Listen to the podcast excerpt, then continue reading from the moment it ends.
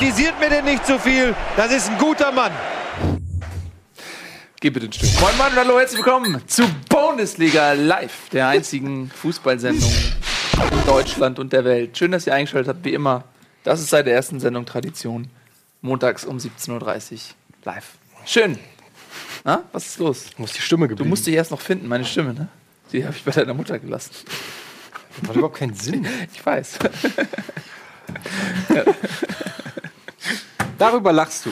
Ich hau hier wöchentlich die Gags raus, da kommt immer nur so. Oder auch. Ja, So, herzlich willkommen zur niveauvollsten Fußballsendung ähm, der Welt. Oh mein Gott. So, äh, als herzlich willkommen Tobias Escher. Freue mich sehr, dass du da bist. Äh, wie geht's dir denn? Mir geht's gut soweit. Wir sind heute wieder die Blaui-Fraktion. Was ist da eigentlich los? Das ist eine ernst gemeinte Frage. Ja, warum haben wir immer äh, blaue Hemden an? Ich habe jede Woche ein anderes Blau an. Ja? Ich habe fünf verschiedene Blautöne zu Hause. Na gut. Ja, wir reden heute natürlich wieder über den vergangenen Spieltag. Was ist da alles passiert? Spektakuläres. Und wir haben heute auch einen Gast. Äh, ihr kennt ihn vielleicht, wenn ihr Podcast-Hörer seid, ähm, von Rasenfunk. Dort hat er drei ähm, äh, Podcasts, die er betreut. Schlusskonferenz zum einen, Kurzpass und Tribünengespräch. Wir freuen uns ganz besonders und wir rufen jetzt ihn direkt zu Beginn, an, äh, Beginn rein, weil er natürlich äh, einiges zu sagen hat, auch zum abgelaufenen Spieltag. Deswegen herzlich willkommen, Max Jakob Ost. Herzlich willkommen. Aber Max, ne? Wir bleiben bei Max. ich ne? freu mich. Ja, ja, auf Du jeden hast, Fall. hast zwar einen Gerne. Doppelnamen Max Jakob. da bist. MJ. Geht auf. Wow, cool. So machen wir das Fall. Ja, schön, dass du da bist. Äh, Ich habe ja gerade schon ein bisschen erzählt. Ähm, viele kennen dich wahrscheinlich eher von der Stimme als ähm, vom Gesicht, weil viele kennen dich ja noch von Podcasts sozusagen, was ja meistens ohne Gesicht Das ist stattfindet. richtig. Ja. Ja. Ähm, was ist dein Lieblingspodcast von denen, den du machst? Äh, das Tribünengespräch. Ja? Warum? Weil das zeitlos ist. Die ganzen Schlusskonferenzen, davon gibt es am meisten, 111 inzwischen schon, Wow. aber die verlieren so schnell ihre Haltbarkeit. Also sprich, ich habe in Folge 109 gesagt, Dortmund wird Meister. Und schon in Folge 110 Gesagt, wissen wir alle, es war Quatsch. Ja. Das nervt manchmal ein bisschen. Wer wird Meister? Dortmund. ja, Bayern ist ja klar. Ja, siehst du, das ist nicht allen klar hier am Tisch. Manche würden sogar Geld dafür Mittlerweile, mittlerweile denke ich, sollte es auch dem letzten klar ja, sein. es sind nur noch fünf Punkte. Ja, super. Also schön, dass du da bist, Max. Wir quatschen natürlich, wenn äh, die Zeit dafür da ist, auch gleich nochmal ausführlich über dich. Aber du kennst ja die Tradition dieser Supershow. Äh, wie immer beginnen wir natürlich mit der Spieltagsanalyse.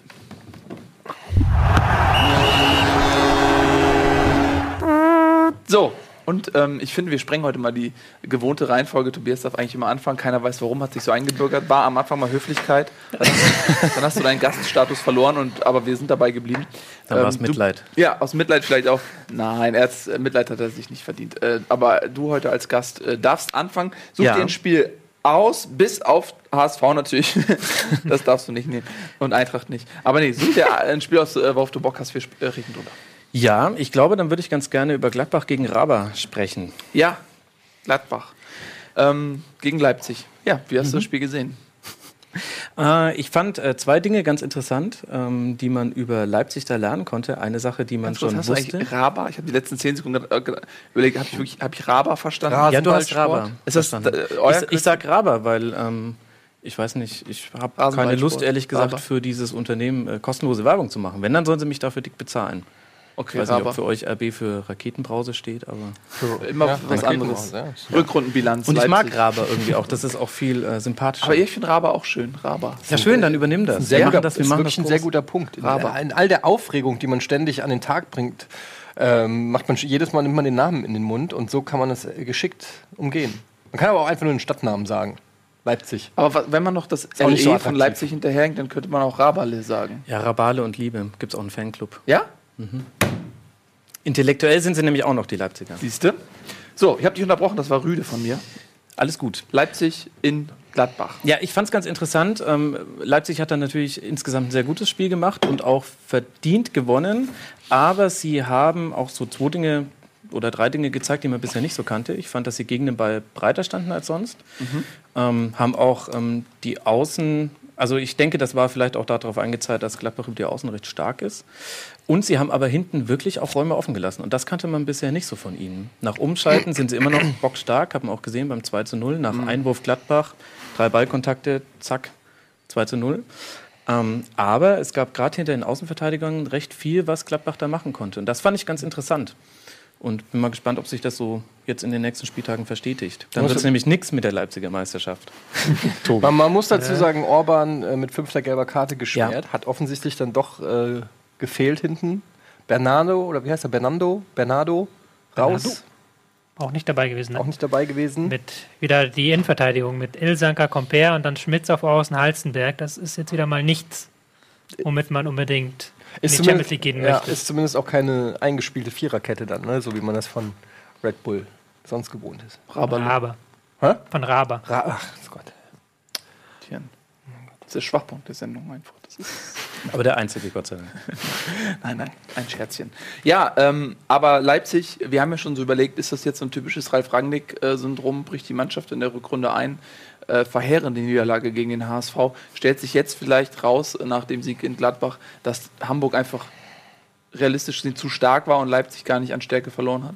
Ja, Spiele gegen HSV sind ja generell Streichergebnisse, weil man das mit keinem anderen Gilt auch für Verein Freiburg. vergleichen kann. Streichergebnisse, ja, weil der Trainer Streich Ja, ja, heißt. ja, ja. Er ist, er ist der äh, starke Punkt in dieser Sendung. Weiß nicht warum. Du bist irgendwie fixiert heute auf mich. Na, die Sendung ist gerade fünf fixiert. Minuten lang und schon viermal war ich Inhalt. Ja, aber das ist doch nur ein Kompliment. Ja. Ähm, so, Entschuldigung, wo waren wir stehen geblieben? Ob sie einbrechen, glaube ich ehrlich gesagt nicht. Also ähm, hat man ja am, am Umschaltspiel gesehen, das ist immer noch da und das ist halt einfach sackschwer zu verteidigen. Wenn du nicht wirklich jeden Ball lang hinten raushaust, so wie es Darmstadt einst mal gemacht hat, letzte Saison, dann gibt es halt immer wieder Ballverluste und da sind die halt einfach super, super gefährlich. Haben schnelle Spieler auch über die Ja. Außen in der Mitte.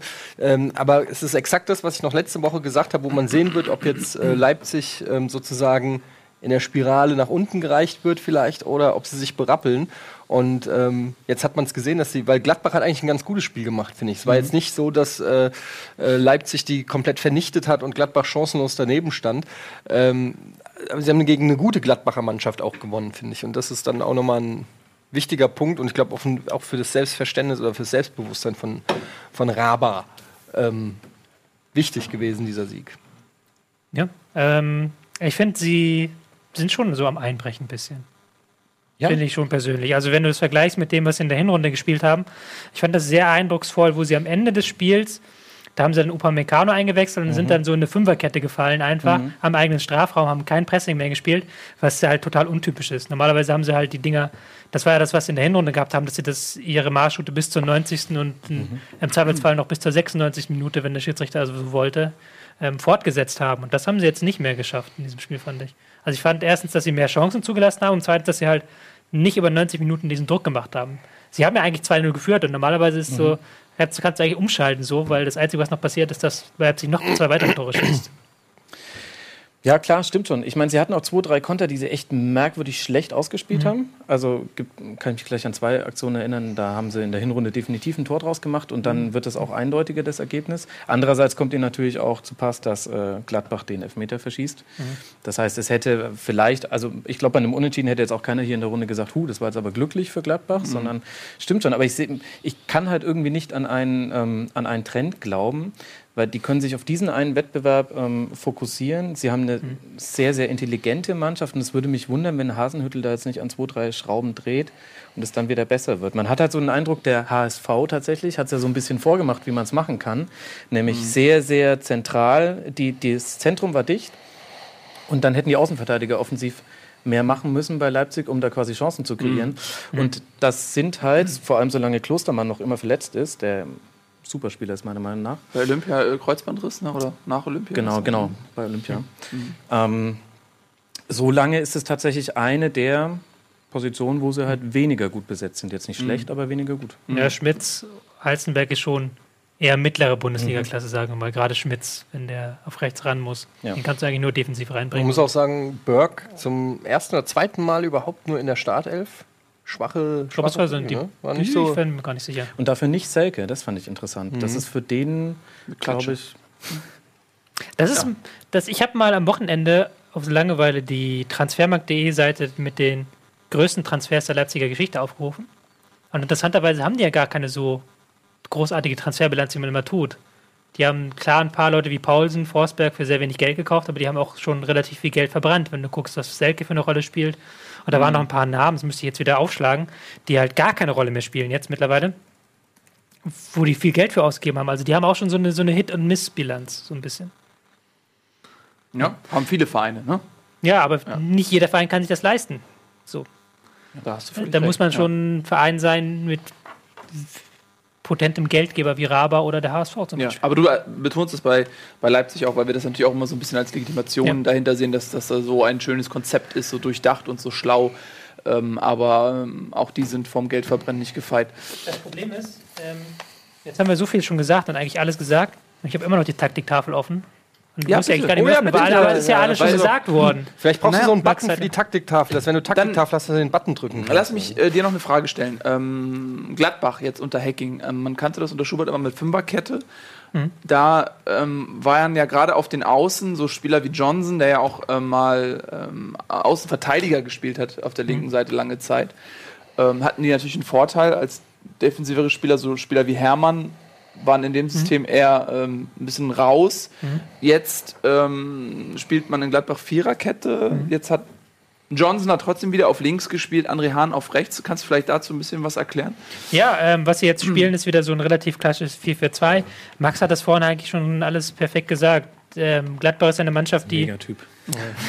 Ja, Ja, warte. das ist ja nun mal so. Jetzt, ja. Das ist ja nun mal so. Ähm, eine Mannschaft, die relativ breit auf den Flügeln wieder spielt, mit Hermann und Hahn, die dann von den Flügeln zentral starten. Aber die du erstmal irgendwie rausnehmen musst, dass sie nicht an den Ball bekommen. Und deswegen hat jetzt Leipzig mal von diesem sonst kompakten Ding etwas breiter gespielt, mit etwas breiteren Flügelspielern, um halt genau das zu verhindern. Und ansonsten ist es halt so ein 4-4-2-Prägung, eigentlich so ein Mi- Mix aus Favre, halt mit den beiden Stürmern hier vorne, die eigentlich keine echten Stürmer sind. Jetzt waren es Hazard und Stindl, eigentlich eher so Spielmachertypen, die du hier in den Zehnerraum reinbekommen willst. Und ähm, Hacking halt, weil Hacking ist halt ein Mensch, der mit Außen, viel mit Flügeln und Außen arbeitet und ähm, halt die Außenstürmer rausschickt. Es war ganz interessant zu sehen gewesen, dass es halt zweimal 4-4-2 war und eigentlich wieder komplett unterschiedlich interpretiert, weil ja auch Leipzig relativ wenig bis kein Flügelspiel hat, während ähm, Gladbach schon mittlerweile relativ viel Flügelspiel und auch viel durch den Zwischenlinienraum spielt. Glaubt ihr mal so ein kleiner ähm, wagemutiger Vorausgriff auf die neue Saison? Ähm, wenn Leipzig sich da oben stabilisiert, Champions League erreicht, das, sind das die Positionen, wo, wo die ansetzen werden, wo die richtig Geld in die Hand nehmen, auf den Außenpositionen? Ob jetzt ein Klostermann zurückkommt oder nicht? Glaube ich schon. Also Außenverteidigerposition ist, glaube ich, was, wo du was machen musst. Ähm, sie haben ja schon ein bisschen jetzt versucht auf der Endverteidigerposition mit Upamecano, der aber sich noch nicht bis jetzt eingefügt hat und sein äh, Talent Mhm. als Riesentalent konnte. gilt, Als ne? Riesentalent Ja. gilt, aber bislang sich noch nicht richtig reinfügen konnte in diese neue Mannschaft, die natürlich auch sehr speziell ist. Also da kannst du nicht einfach irgendjemanden reinwerfen. Ähm, aber da hat man ja schon Geld in die Hand genommen. Also ich glaube, man ist sich dessen schon sehr bewusst in Leipzig.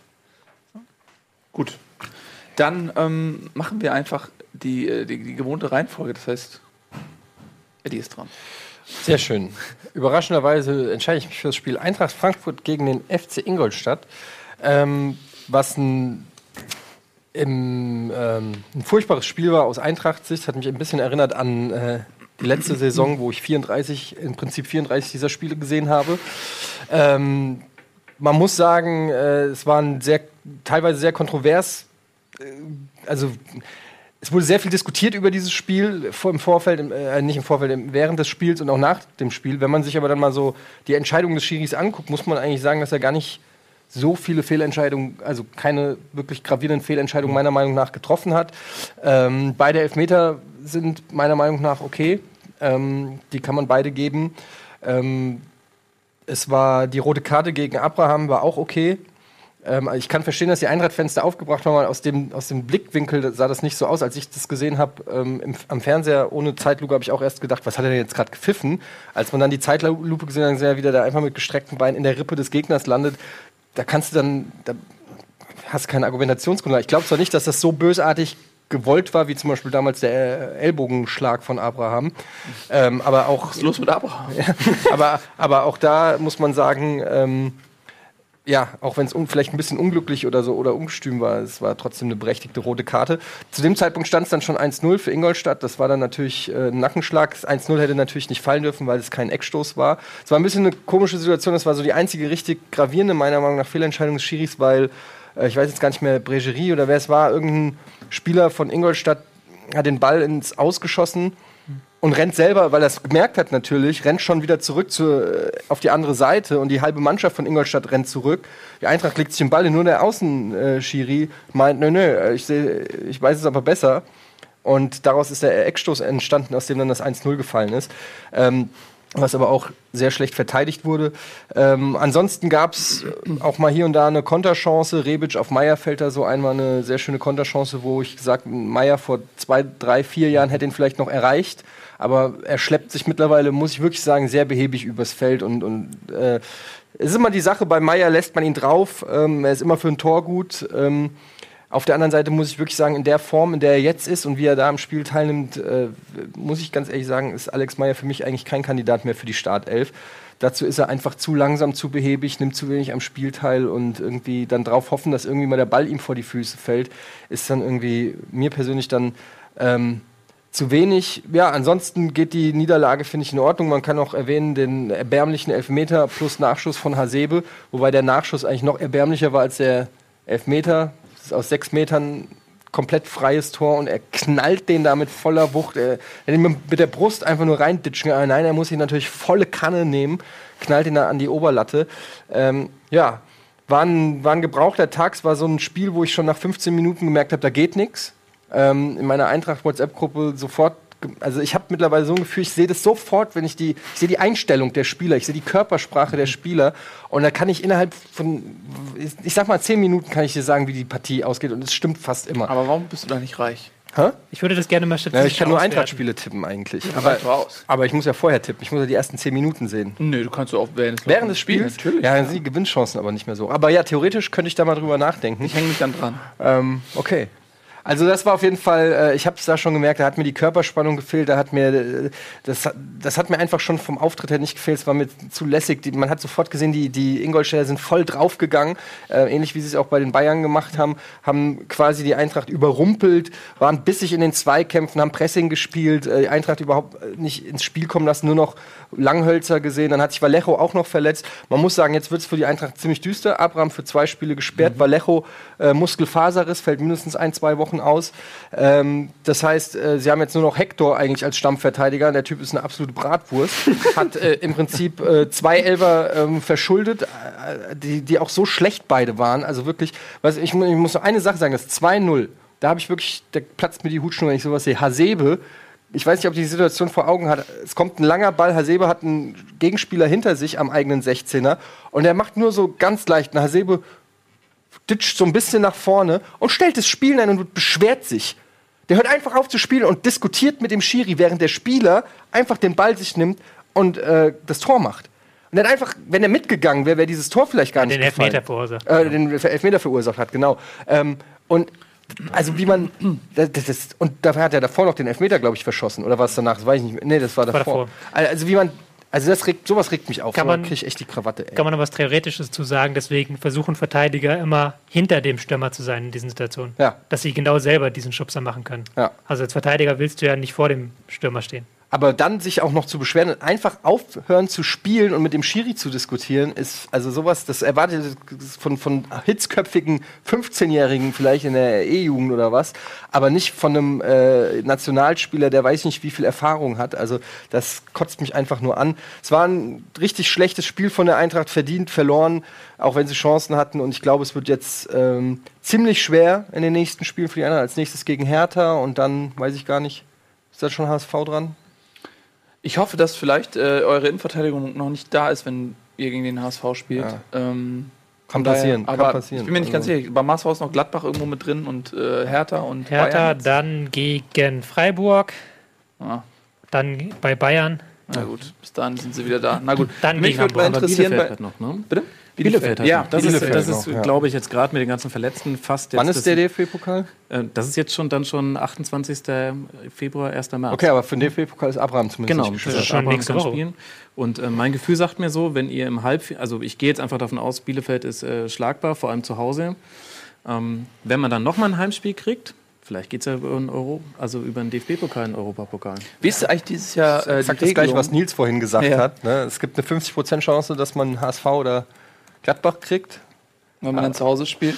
Ja, aber das sind alles so theoretische Dinge. Das Ja, ist, kann das so ist- kommen, kann auch nicht so ja, kommen. aber das ist Also. nicht so unwahrscheinlich, weil, also ni- ke- nicht gegen Bielefeld, aber wenn man ähm, im Viertelfinale ähm, zu Hause gegen Bielefeld spielt, dann ist man mal haushoher Favorit. So oder so. Absolut. Also, ähm, äh, eine Frage euch natürlich, vielleicht weißt du das. Wenn jetzt im DFB-Pokalfinale Bayern oder Dortmund gegen Frankfurt oder HSV spielen würde, der Verlierer kommt nicht in den Europacup, sondern Platz 7 dann. Ne? Genau, ja. Der Weil Verlierer früher war es ja mal so, dass der Platz Verlierer dann äh, Ja. den Startplatz Du bekommt. musst gewinnen oder ansonsten, wenn halt der Gewinner schon für Champions League oder Europa League qualifiziert ist, kommt der Tabellensiebte mit rein. Genau, das heißt, der, Also- der Finalist wird, hat, wird nicht mit dem Europapokalplatz belohnt, wenn es gegen Bayern geht. Das war früher mal ein bisschen anders. Ähm, äh, Eintracht, da würde mich mal Folgendes interessieren, weil die haben eine so brillante Hinrunde gespielt.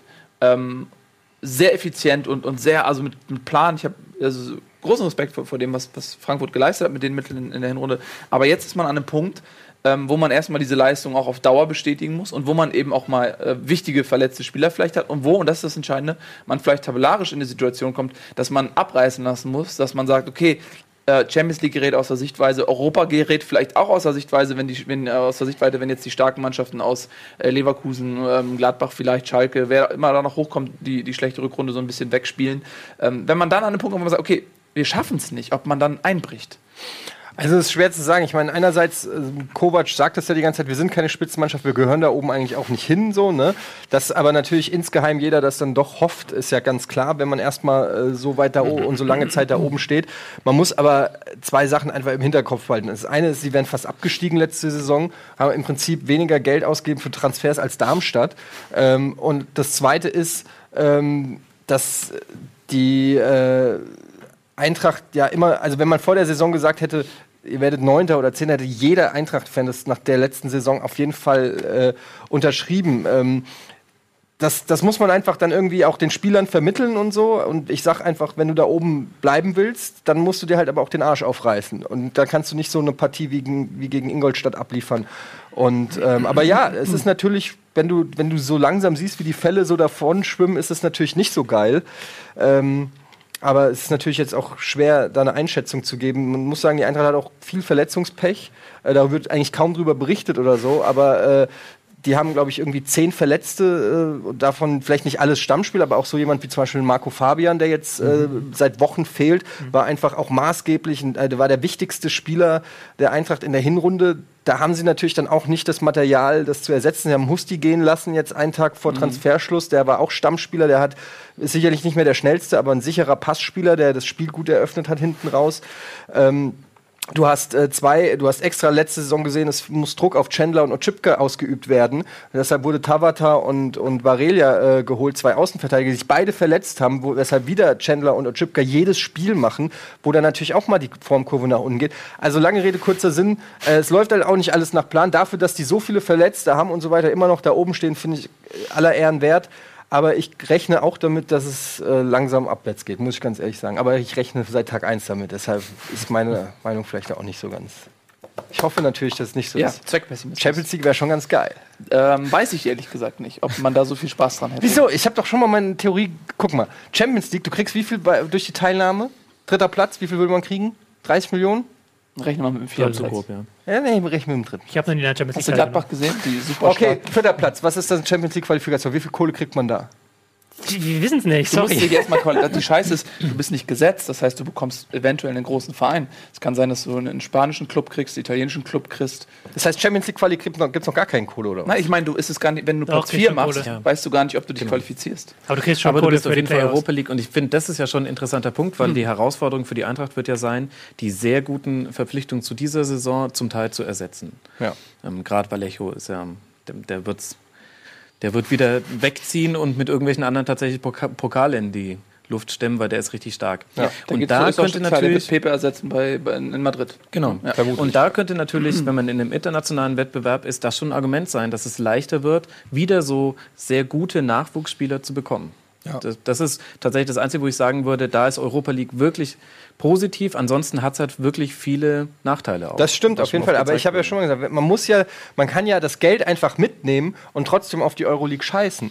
Aber, ja, aber das, also dann hast du das Problem. Nee, das geht dass äh, dein Kader nicht äh, für diese Doppelbelastung ausgelegt ist. Das heißt, entweder Spielst mit der B11 in der Euroleague. Ach komm, Das wär so, das wär mit, so- mit 20.000 Fans in Bordeaux. Aber das- da läufst, läufst du nicht mit einer Aber das ist doch mal eine auf. Idee so. Besser als absteigen. Dankbar, als Dankbarkeit für die Fans eine Fanelf in der Europa League anzunehmen. Oh, bei Eintracht würde ich das gerne sehen. Ja, keine Ahnung, ich, muss, ich, ich, ich weiß es nicht, keine Ahnung. Es ist immer so, einerseits, einerseits freut man sich immer als so kleiner Verein, selbst wenn so Mainz, Freiburg und Augsburg, oder so, wenn so Vereine mal in die Euroleague kommen. Aber wir haben äh, es gesehen, dass fast immer diese Vereine dann äh, sehr äh, stark zu kämpfen haben, weil sie in der Breite nicht so aufgestellt sind für diese Doppelbelastung. Deshalb, ähm, aber soll man deshalb nicht Bock haben auf Euroleague? Das kann es ja auch nicht sein. Natürlich, also, man muss, man, also ist ja albern, wenn man äh, die Saison überspielt und dann die Euroleague herschenkt. Äh, vielleicht eine ne Möglichkeit für die Eintracht ein bisschen äh, Geld noch zu verdienen ist, wenn die quasi während des Spiels einfach mal aufhören und ein bisschen Werbung machen. Vielleicht irgendwie Zahnpasta rausholen, sich die Zähne putzen Alle gleichzeitig. und sagen, dieses Produkt macht blendend weiße Zähne. Oder nach einem Torjubel einfach mal hingehen. Ähm, oder auch einfach während Bundesliga ein bisschen Werbung machen und dann gleich zurückkommen mit einem spektakulären Spiel. eine Kickbox-Schule von Abraham. Ach so, Werbung, jetzt habe ich es.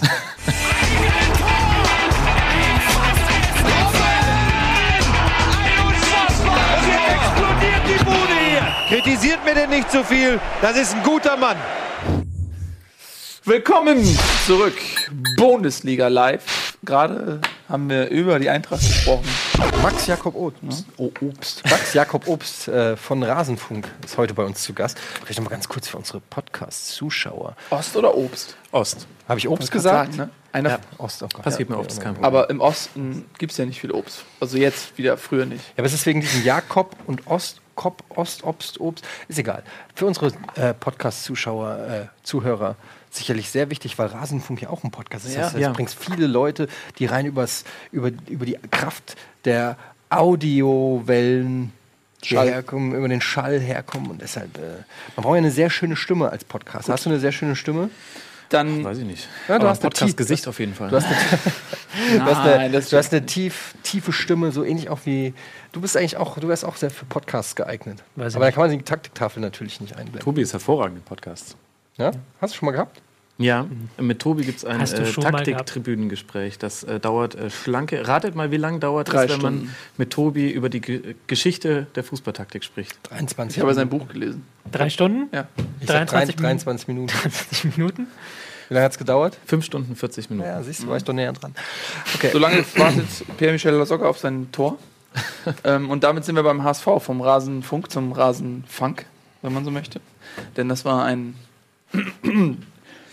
Spiel, ähm, was einem Discoabend glich. Das macht alles keinen Sinn. Das war ein ganz komisches Spiel. Wir sind beim HSV gegen Freiburg. Ähm, 2 zu 2 ist es ausgegangen. Ein Punkt, mh, mit dem man leben muss als ähm, HSVer, weil Freiburg über weite Teile der Partie die bessere Mannschaft war und diesen Punkt sich sehr gut verdient hat. Aber am Ende ärgert man sich natürlich, dass, was am Ende hängen bleibt, ist natürlich der verschossene Elfmeter kurz vor Schluss. Ähm, äh, ich fange mal vorne an bei der Aufstellung vorm Spiel. Ähm, Nikolai Müller, der für mich der überragende Mann war in Hamburg, der die Offensive zum großen Teil getragen hat in den letzten Spielen, der drei Tore vorbereitet hat gegen Leipzig zum Beispiel, ähm, fehlte verletzungsbedingt, ist ganz schwer für den HSV zu ersetzen. An seiner ähm, Stelle hat dann zwar Aaron Hunt begonnen, aber letztendlich war es dann Dennis Diekmeyer, denn jetzt kommt die zweite Verletztenmeldung. Äh, Bobby Wood hat sich auch kurz vor Spielbeginn noch verletzt und auch der ist ganz, ganz schwer zu ersetzen. Es ist ein guter Einkauf gewesen vom HSV. Sehr schnell, sehr ballsicher, kann den Ball vorne gut halten, torgefährlich im Abschluss. Sehr guter Transfer, wie ich finde, und äh, ganz schwer zu ersetzen ähm, äh, für Hamburg, weil er eben auch bockschnell ist. Und du dann eben mit Müller, äh, Kostic und, und Wood eben auch ähm, eine sehr konterstarke Mannschaft aufstellen kannst, einfach aufgrund auch ihrer Geschwindigkeit. Ähm, also haben Müller und Wood gefehlt und ähm, der Kader des HSV gibt es nicht her, diese adäquat zu ersetzen. Gespielt hat Aaron Hunt vorne drin, nicht ein Lasogga, auch nicht ein Grigoric, der das kann, aber der noch nicht ganz fit war nach seiner Verletzung. Und dann eben auf der äh, rechten Seite Dennis Diekmeyer.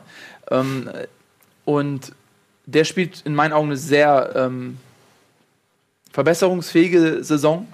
Ähm, beim HSV ist er eigentlich auch Außenverteidiger und äh, ist zumindest früher mal auch sehr, sehr schnell gewesen. Ich glaube, er hat ein bisschen was verloren, auch von seiner Geschwindigkeit, zumindest wirkt es so.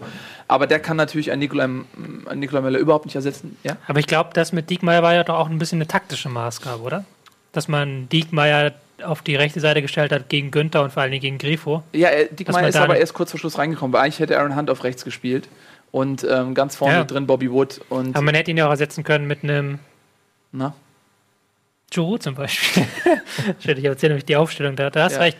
Aber es ist, also er gibt schon halbwegs noch Sinn, wenn du es dir so Ja, er ist ein Außenspieler. Er hat auch, er ist oft schon kurz vor ähm, Spielende reingekommen und hat die Position gespielt, dann vor Sakai. Also er, er hat das schon mal gespielt, aber er ist natürlich äh, von, von der Torgefahr vorne ähm, einfach nicht zu vergleichen. Das wollte ich nur mal so einleitend sagen. Und äh, der HSV ist nicht so weit, dass sie. Hätte ja auch ein Gregoritsch reinkommen können für Nikolai Müller. Wer? Gregoritsch zum Beispiel. Ja, wie gesagt, der war, glaube ich, noch nicht fit für 90 Minuten, denke ich mal. Und er ist auch jetzt nicht so der Lass mir doch meinen taktischen Jetzt Diekmeyer Tut mir leid, dass ich das mit Fakten leider belegen muss, was du wieder so ins Blaue reinredest. ähm, ja, also das nur ganz kurze Aufstellung. Natürlich haben alle Vereine Verletzungsprobleme, aber eben ähm, vielleicht können andere Vereine das ein bisschen besser äh, kompensieren. Beim HSV ist das schwierig. Ähm, dann äh, muss ich sagen, dass Freiburg über die Distanz oft das bessere Team war. Man hat auch die besseren Zweikampfwerte, man hat äh, die besseren Passwerte, ähm, führte eigentlich in den ganzen Statistiken und das sah man auch auf dem Platz. Die wesentlich reifere Spielanlage, wie so, glaube ich, so Taktikleute immer so phrasenmäßig in den Raum schmeißen. Ähm, trotzdem hat der HSV äh, ist 1 in Führung gegangen nach einer schönen Kombination von Aaron Hunt, der ein sehr gutes Spiel gemacht hat, das muss man sagen. Ähm, der kam ja lange nicht wirklich zum Zug in Hamburg und hat jetzt aber ein gutes Spiel gemacht. Ähm, äh, der Ausgleich Freiburgs war verdient, aber trotzdem dumm verteidigt. Äh, man hätte den Ball mehrfach klären müssen. Dann geht man trotzdem wieder in der zweiten Halbzeit 2-1 in Führung. Ähm, nach einer ganz schönen Kombination durch Gregoritsch. Und, und was danach passiert ist, und da beginnt für mich eigentlich das Drama, ist es, man kann mal die schlechte Mannschaft sein, aber was, was, was Hamburg nach dem 2 zu 1 gespielt hat, das begreife ich bis heute nicht. Das war so passiv, so ein Betteln nach dem Ausgleich, wie ich es selten gesehen habe. Also die haben sich hinten reingestellt und ich dachte die ganze Zeit, okay, die machen hinten dicht und warten auf Konter, aber da kam nichts. Und die haben teilweise, also es war eine Einladung und der Ausgleich, der kam auch so mit Ansage, so wie bei FIFA, wenn du schon drei Spiel Spielzüge vorher weißt, was passiert. Das hat mich gar nicht mehr überrascht. Das, du, man wusste ja, das gleich klingelt und so kam es auch. Habe ich überhaupt nicht verstanden, was in der Phase passiert ist. Das muss mir mal einer erklären. Ähm, und dann, und auch das verstehe ich nicht, irgendwie 15 Minuten vor Schluss dreht der HSV auf einmal auf und, und spielt Freiburg wirklich an die Wand, was im Prinzip ähm, äh, das, das komplette vorherige Spiel äh, konterkariert und äh, spielt auf ein Tor und will unbedingt den Sieg haben und in der Phase hätten sie es dann auch verdient, da haben sie viel Druck gemacht, haben dann den Elfmeter bekommen, ähm, kurz vor Schluss, ich glaube 86. oder so. Und, ähm, und dann streiten sich Aaron Hunt und, und Michael Gregoritsch, wer jetzt also diesen Elfmeter schießen darf, was total äh, doof ist. Und der Elfmeter von Hunt war äh, einfach grottenschlecht geschossen. Ähm, kann man vorher nicht wissen, wenn er ihn reinmacht, sagt man alles richtig gemacht. Er hatte eine Bilanz, glaube ich, von 9 von 11, äh, von daher nicht katastrophal, aber ähm, wenn du so tabellarisch dastehst wie der HSV und du hast in der, in der Situation einen Elfmeter, dann, ist, dann kann das über den Klassenhalt entscheiden, denn es sind zwei Punkte, die fehlen. Und wer mal die letzten Jahre verfolgt hat, gerade ähm, was den HSV angeht, dann weiß man, dass zwei Punkte einen massiven Unterschied machen können. Ähm, da unten im Keller. Also den trauere ich wirklich hinterher. Äh, kurzes Fazit: Es ist ähm, ein sehr, sehr verdienter Punkt für Freiburg. Ich finde, die haben sehr gut gespielt, ähm, aber natürlich aufgrund des Elfmeters fahrlässig äh, und, und sehr traurig aus HSV-Sicht, dass man ähm, zwei Punkte hat liegen lassen, gerade auch in Verbindung mit allen anderen Ergebnissen. Ähm, naja, okay, nicht allen, aber vornehmlich halt natürlich Bremen und Ingolstadt, die Ja, eigentlich dreifach gepunktet haben. Das ist Äh, ja von unten kam ja der Druck jetzt wieder. Ne, genau. Also das ist für mich äh, ein, ein, also sind vertane zwei Punkte, die noch sehr, sehr wehtun können. So. Ich habe mich versucht, kurz zu halten. Und, ach, so muss ich noch zu sagen, Entschuldigung, Papadopoulos hat sich verletzt im Spiel. Ist quasi der dritte Verletzte. Und, und das ist auch die Gefahr bei aller positiver äh, Bilanz der letzten Wochen und, und des Aufschwungs und der Stimmung auch, die, die äh, sich ins Positive wandelt. Wenn das so weitergeht, das kann der ASV sportlich nicht kompensieren. Also in der Innenverteidigung nicht und im Sturm nicht und auf Rechtsaußen auch nicht. Also wenn das, wenn die sich länger verletzen, dann wird es schwierig. Aber man hat doch vor dem Spieltag gesagt, das wird jetzt so ein bisschen der Test, wie, wie stark der HSV wirklich ist. Ähm, vorher in so Underdog-Rollen, erst gegen ein vollkommen verunsichertes Leverkusen mit einer Standardsituation gewonnen, dann Leipzig tatsächlich sehr, sehr klug besiegt, aber auch ähm, aus der Situation heraus, dass du dann nichts verlieren konntest. Und ähm, ich hatte das immer so empfunden, dass ähm, man sich jetzt gefragt hat, gut, wie stark ist man wirklich jetzt nach dieser Serie, jetzt mit vier Spielen dann ungeschlagen? Und da ist doch eigentlich ein 2 zu 2 gegen diese Freiburger Mannschaft, die ja wirklich richtig super spielt. Also das Spiel hatte Phasen, wo auch ähm, der HSV gedrückt hat, hast du ja gerade gesagt. Aber gegen diese Freiburger Mannschaft musst du auch erstmal ein 2 zu 2 holen. Klar, der Strafstoß nervt tierisch, aber insgesamt doch auch gerade wegen dieser ganzen verletzten Geschichten doch eine sehr positive Leistung. Ja, also danke, dass, dass du das so mal so raus. positiv. Ja, ich, das, danke schön. Ich, ich neige so ein bisschen ähm, dazu. So, ein- ich hab, guck mal, ich habe, so, so, so, über- wenn du in Schwärze lebst all die Jahre, dann gewöhnt man sich das so ein bisschen an, diesen Zynismus. Aber ähm, natürlich hast du recht. Also Freiburg ist, äh, hat auch ein sehr, sehr starkes Spiel gemacht und ähm, äh, ich will die Leistungen keinesfalls schmälern. Die spielen sowieso eine starke Saison und äh, sind absolut auch verdient da, wo sie sind. Ähm, ich meine nur, dass wenn man zweimal führt, äh, gerade nach dem zweiten Tor, ist diese Passivität für mich nicht nachvollziehbar. Ähm, dafür ist der HSV auch dann zu gut einfach auch. Mhm. Spielt zu Hause ähm, und ähm, das hat mich sehr gewundert, dass man in dieser Phase das dann so verschenkt hat, dass es verdient war für Freiburg ohne Frage, dass man war auch sicherlich glücklich, dass man zweimal in Führung geht. Ähm, nur ne, das eine ist verdient und das andere ist die, die Situation, wie sie sich reell darstellt, äh, darstellt. Und da trauere ich natürlich dann so ein bisschen äh, den Möglichkeiten hinterher, die man ähm, Ja, das ist ja hatte. Ähm, genau. Ja. Hast du noch was? Petersen fand ich gut. Du hast doch sogar die Taktiktafel auf, sehe ich doch von hier. Erzähl mir doch Nee. nichts. Ich habe Das ist nicht die Taktik. das nicht gesagt habe. Was, Was ist das ist denn sonst? Das ist einfach die Seite mit dem Spiel. Die Seite mit dem Spiel. Ja, wer gespielt hat alles, Petersen zum Beispiel. Jetzt sehe ich zum Beispiel, dass Petersen zwei Assists gemacht hat und dann ist mir eingefallen, Petersen hat gut gespielt am Wochenende. Weil ich fand, dass er sich auch, er galt ja lange Zeit so als der Go-To-Man quasi, dass du vorne mit so Haberer und Philipp oder mit Niederlechner und Philipp spielst, die ja beide eher einen kombinativen Charakter haben. Und jetzt Petersen war dann eher der Typ, der dann reinkommt und dann die Flanke reinmacht, wenn du es brauchst, so in etwa. Jetzt hat er halt gezeigt, dass er da Mehrwert ist. Da hat sich auch sehr gut in die Kombination eingefügt, fand ich. Also, das ist sowieso, die haben sowieso eine geile Offensive, die Freiburger. Ja, Punkt. Ja, absolut. Punkt für beide Mannschaften. Punkt auch hier. Ähm, Tobi, dein erstes Spiel. Lass uns reden über das Thema Bayern-Dusel. Max, was hältst du von dem Begriff Bayern-Dusel?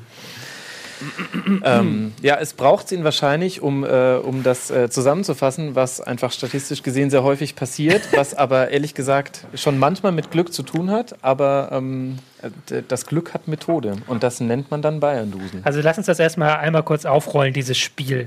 Es geht ja eigentlich nur, dieses Spiel, das 96 Minuten lang war, geht ja eigentlich nur um diese 96 Minuten. Lass uns mal kurz reden, was vorher passiert ist. Ähm, ich glaube, du kennst dich da sowieso besser aus mit dem FC Ich- Bayern dachte, es München. dein Spiel, ja. Nein, das wäre mein, Spiel, aber ich frage jetzt einfach, ich tue jetzt einfach so, als wäre ich hier der Moderator vom Rasenfunk. Ja, stark. Jetzt würde ich meinen Gast fragen.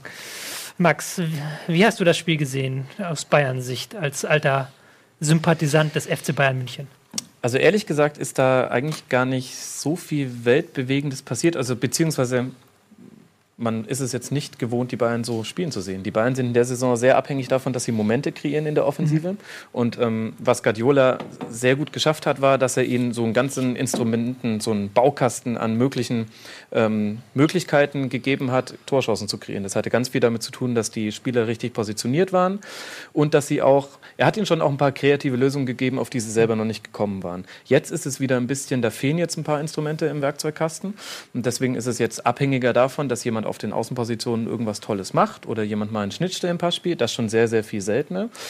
Ähm, und diese individuellen Momente sind leichter zu verteidigen, wenn du es so super machst wie die Hertha. Also ich finde, dass man mehr über Berlin gelernt hat als über die Bayern. Denn das von den Bayern hat man in dieser Saison schon oft genug gesehen, dass es einfach so laufen kann in dem Spiel, wenn sie sehr, sehr gut vorne aus dem Spiel genommen werden. Und ähm, Berlin hat zentral auf der Zehnerposition der Bayern, hat, ähm, die, die war immer zugestellt. Das war quasi eine Sonnenfinsternis im Deckungsschatten. Und Sonnenfinsternis im Deckungsschatten, das ist ja, hohe Poesie der Ja, Taktik. aber ein bisschen ne? schief, wenn man ehrlich ist. Und auf den Außen ähm, haben sie dann ähm, die 1 zu 1 Duelle oder die 1 gegen 2 Duelle, Hertha hat auch sehr gut ähm, gedoppelt, haben sie nicht gewonnen. Den linken Flügel der Bayern hat Hertha durch eine selber starke rechte Seite ganz gut aus dem, aus dem Spiel genommen. Und dann ist es halt so, dass, dass entweder ein einzelner Spieler von den Bayern ein bisschen Magie erzeugt, dann gewinnen sie solche Spiele auch in der Saison 2016, 2017 noch. Kann auch sein, dass jemand diese Magie erst sehr spät erzeugt. Grüße nach Freiburg. Aber ehrlich gesagt, das ist zwar ein bisschen eine bittere Wahrheit, aber das war jetzt gar nicht so untypisch in dieser Saison für die Bayern. das stimmt, es war ja. eher untypisch im Vergleich zum Arsenal-Spiel vorher. Man muss allerdings auch sagen, dass äh, die Bayern eigentlich bis zum 16er das eigentlich schon ganz gut gemacht haben, äh, finde ich. Also es hat oft so ein bisschen der letzte Pass gefehlt und das war auch dann gut verteidigt von Hertha, aber es ist jetzt nicht so, dass äh, also die, also ich finde, die haben die Hertha schon ganz gut auch reingedrückt da hinten und ähm, das 1-0, was gefallen ist, zum Beispiel von der Hertha, weiß nicht, ob man da faul pfeifen muss. Das war so ein bisschen fragwürdig, finde ich. Also in drei Zeitlupen konnte man nicht hundertprozentig aufklären, ob der Vidal da äh, wirklich jemanden trifft. Aber gut, da muss, kann, brauchen wir jetzt nicht. Beim Beinstellen ist ja der. Versuch schon strafbar. Ja, aber ich weiß nicht, ob der versucht hat, das Bein zu stellen. Also, das ist ja genau das Ding. Aber ähm, ich fand, die Bayern waren nicht so schwach. Die, also ich habe in der, also das, ich habe schon schwächere Spiele von den Bayern gesehen als das gegen Hertha. Obwohl das jetzt vielleicht vom Ergebnis her erstmal so wirkt, weil sie mit ein bisschen Glück dann in der 96 Minute erst den Ausgleich getroffen haben. Aber ich finde, so rein kombinationstechnisch, wie sie, sich, wie sie gespielt haben, war das schon ein ganz recht souveräner Auftritt von den Bayern. Ja, es ist natürlich das Arsenal-Spiel, was da reinspielt, das einfach Ja, so viel besser war. Na. Aber schon letzte Woche war Ingolstadt. Nee, wir waren letzte Woche Bayern gegen. Irgendwann hat sie letzte Woche gespielt in der Bundesliga. Das habe ich schon wieder komplett verdrängt. Das habe ich auch gegen Ing, es war, also es war jetzt auf dem Niveau von Ingolstadt, fand ich, und etwas besser als gegen Freiburg und gegen Schalke. Hätte Ja, ich jetzt genau. gesagt, persönlich. Aber was halt nicht viel ist, was halt dann reicht. Ich will auch gar nicht, die, dieses, ich habe ja den Begriff Bayern-Dusel, ich benutze ihn ja auf Twitter so gerne und da kriege ich dann immer Reaktionen drauf. Ich finde den Begriff gar nicht so negativ, obwohl Dusel, es hat eigentlich einen negativen Klang, es ist vielleicht eher meine subjektive Nutzung des Wortes. Sollte man eher Siesel sagen. Bisschen förmlicher vielleicht. Ähm, jetzt bin ich vollkommen aus dem Konzept gebracht. Bayern-Dusel. Bayern hat so einen Dusel. das, hat, das hat so einen negativen Anklang, das meine ich jetzt nicht in dem, Sinne negativ. Wenn man jetzt Bayern Glück, ja, Glück auch nicht. Aber dieses Misa, Mir Samir lebt ja auch so ein bisschen davon, dass du die eigene Stärke hast, die jenseits ist von dem, was der Gegner kann und was dir der Gegner anbietet. Ja. Und dieses, ähm, dass man halt auch ein Spiel gewinnt, einfach weil man besser ist und nicht, weil der Gegner schlechter ist. Und ich fand jetzt, dass dieses Tor halt so ein bisschen sinnbildlich dafür war, dass der Gegner einfach in der 96 Minute schlechter war. Ja, das finde ich auch. Aber Also- die, die große Frage, was ja der Dusel in dem Fall ist ja nicht das Spiel, das war ja klar, toll rausgeholt, der Freistoß von Coman. Aber Ja, die Frage, die sich, die, die, die sich stellt, wo ist der Dusel, ist in dem, wo ist der Dusel? Das könnte auch eine neue Show sein. Wo ist der Dusel? Ähm, versaut aber was ich eigentlich fragen will, ist, ist es denn berechtigt, fünf Minuten nachspielen zu lassen? Ja. Da, und da Ja. kommt, das ist ja die Diskussion, die man führen muss und fragen muss, ist das nicht der Bayern-Dusel, dass vielleicht jede andere, an, andere Mannschaft nicht fünf Minuten obendrauf bekommen Ja, hat? hat die Hertha denn so intensives Zeitspiel gemacht? Weil Ja. das ist, und dann Also, ist es auch, finde ich, okay, Ich die weiß nicht, ob es immer gemacht ich weiß nicht, ob es Zeitspiel ist, das kann man sich drüber streiten. Die Hertaner lagen lange Zeit am Boden in der Schlussviertelstunde. Wobei man auch sagen muss, ich habe es äh, in meiner Statistik gesehen, sie haben, sind tatsächlich fünf Kilometer mehr gelaufen in diesem Spiel als ihre Bestleistung vor diesem Spiel. Also normalerweise laufen die eher so 113, Das hat 14 und jetzt war es mit dem 120. Zeitspiel nichts zu tun. Nee, Ja, aber es weil ihnen wird vorgeworfen, dass sie die Krämpfe vorgetäuscht hätten. Aber diese, Okay, ich aber das spielt ja auch versuche keine diese Rolle. Laufstatistik Es spielt keine, Rolle. Ist auch Denn egal. es muss so oder so nachgespielt werden, ob es jetzt ein echter Krampf Das ist oder Problem-. Ich wollte auch noch eine Sache zu dem Bayern-Dusel sagen, Also bevor, es- bevor wir das abschließen. Äh. Oder da willst du ich, diese Nachspielzeit. Also ich, theoretisch könnte man sagen, dass die eine Nachspielzeit von fünf Minuten in der Bundesliga so unnormal ist. Das kommt ja relativ selten vor, auch Ja. im Vergleich zu anderen Ligen, dass man meinen müsste, dass da mehr passiert als nur ein bisschen Auswechslung, kein Tor Ja. und ein paar bisschen ein paar Ligen drauf. Normalerweise hätte ich gesagt, vier Minuten wären angemessen gewesen und dann ist das Ding abgepfiffen. Aber was wiederum okay ist, Hertha hat noch zweimal sehr langsam gewechselt in der Nachspielzeit. Und dass dann diese fünf Minuten Nachspielzeit, die angegeben wurden, nochmal überschritten wurde, ist regelkonform und muss auch so sein. Weil ansonsten kannst du ja auch einfach deine, deine Einwechslung dir für die Nachspielzeit Ja. aufheben und das wird danach nicht Man muss auch sagen, dass das, äh, das Coman-Dribbling auf der linken Außenseite, was dann zu dem Foul geführt hat, das war ja ungefähr 95.012 oder so. Und dann muss dieser Freistoß ja, also du, offiziell laut Reglement muss nur für einen Elfmeter die Spielzeit Mhm. verlängert werden. Das heißt, er hätte abpfeifen können. Das wäre natürlich nicht Usus gewesen, aber es wäre laut Regelwerk korrekt. Ja. Ähm, aber ähm, äh, das dauert natürlich, bis dieser Freistoß ausgeführt wird, sodass es dann am Ende äh, 96 Minuten waren. Er hätte es vielleicht auch abgepfiffen, wenn nicht vorher halt, wie gesagt, zwei Wechsel noch in der Nachspielzeit Ja. sind, die halt nochmal. Es war halt, in der Nachspielzeit wurde vielleicht eine Minute gespielt. Muss Ja. man halt auch mal fairerweise dazu sagen. Ja, So. kurz was zu den Bayern. Du als jemand, der ähm, so, äh, so- solange er lebt, Fußball guckt und, und nie Bayern-Fan war, sondern eigentlich immer das Gegenteil, was nicht heißen soll, dass ich nicht auch äh, dem Verein und den Fans mit Respekt begegnen kann, aber es war vor allem immer mein emotionaler Gegenpart, der Skeletor sozusagen. ähm, ähm, und äh, so, solange ich denken kann, haben die Bayern diese Fähigkeit, daher kommt ja auch dieses Dusel-Ding, kurz vor Schluss noch ein Tor zu machen und ähm, irgendwann muss man auch mal sagen, okay, das liegt einfach auch daran, weil sie die einzige Mannschaft sind, die in jedem Spiel, wenn sie nicht führen, auf Sieg spielen. Weil die immer die, die bessere Mannschaft sind oder so Guter gut Punkt, wie immer. Und wenn sie nicht führen und gerade wenn sie hinten liegen, dann schmeißen die bis zur letzten Minute alles nach vorne, weil sie den Anspruch haben zu gewinnen. Während andere Mannschaften das gar nicht können oder gar nicht wollen. Sehr guter und Punkt. dann hast du natürlich auch eine ganz andere Chance darauf, noch in der letzten Minute ein. Tor zu schießen. Und dann wirkt das immer wie Bayern-Dusel. Und, und äh, für mich ist es viel, viel mehr als Dusel. Es mag, mag auch duselige Situationen geben, aber die sind gewollt und rausgespielt und erzwungen. Ähm, und deswegen ähm, ja, muss ich als jemand, der eben kein Bayern-Fan ist, den Respekt auch den Bayern geben, dass sie es sich Das, erzwingen. das muss man da auch dazu sagen. Der Begriff ist ja Bayern-Dusel. Man sagt ja nicht einfach Dusel, sondern Bayern-Dusel. Das ist ja, Ja. nochmal, das mit den Bayern schafft ja nochmal eine andere. Man darf auch nicht vergessen, du hast da auch mit Lewandowski da vorne auch jemanden, der irgendwie auch den Magic Foot hat und irgendwie den. Also, das, wenn man sich mal das Tor anguckt gegen die Herde, das ist auch schon wieder. Der, der, der Abwehrspieler steht ja da. Es ist ja nicht so, dass die nicht wissen, dass der Lewandowski irgendwie gut ist. Und dass er da irgendwie noch drankommt und das Ding da reinkriegt, das ist auch irgendwie.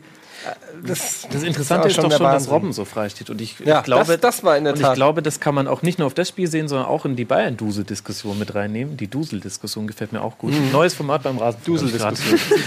ähm, ähm, beschlossen. Nein, aber ähm, warum stand Robben so frei? Das war natürlich ein krasser Abwehrfehler. Wäre er auch in der 15. Minute so freigestanden? Meine These dazu, ich glaube nein. Ich glaube tatsächlich, dass sich Bayern Gegner auch von der Hektik der letzten Minuten und von dem Druck, der ja da ist, anstecken lassen und dann häufiger solche Fehler passieren. Denn das war einfach nur ein krasser Abwehrfehler, dass Robben so frei war. Eigentlich muss schon sein Schuss reingehen. Es ist eher Dusel, dass der noch auf der Linie geklärt wird.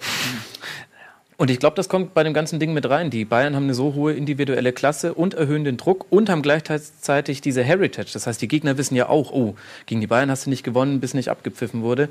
Das hat auch häufiger individuelle Fehler beim Gegner passieren und die bestraft Bayern dann sehr schnell. Man könnte schon früher anfangen und sagen, dass äh, Pekarik was, glaube ich, im 1 gegen 1 gegen den 125 km/h schnellen äh, Coman, der ja zweifellos zu den allerschnellsten Spielern, ich glaube wahrscheinlich nach Aubameyang der zweitschnellste Spieler in der Liga ist, äh, zu stellen. nach ist, Alex Meyer. nach Alex Meyer schon. Ist ist, da fängt es eigentlich schon an. Ne? Dass du ihn da nicht doppelst, äh, wo eigentlich die einzige Chance ist, da, dass er ihn noch reinflankt. Ähm, Da fängt es schon an, in meinen Augen. Okay, ähm, wollen wir noch ein Wort zur tapfer kämpfenden Hertha sagen?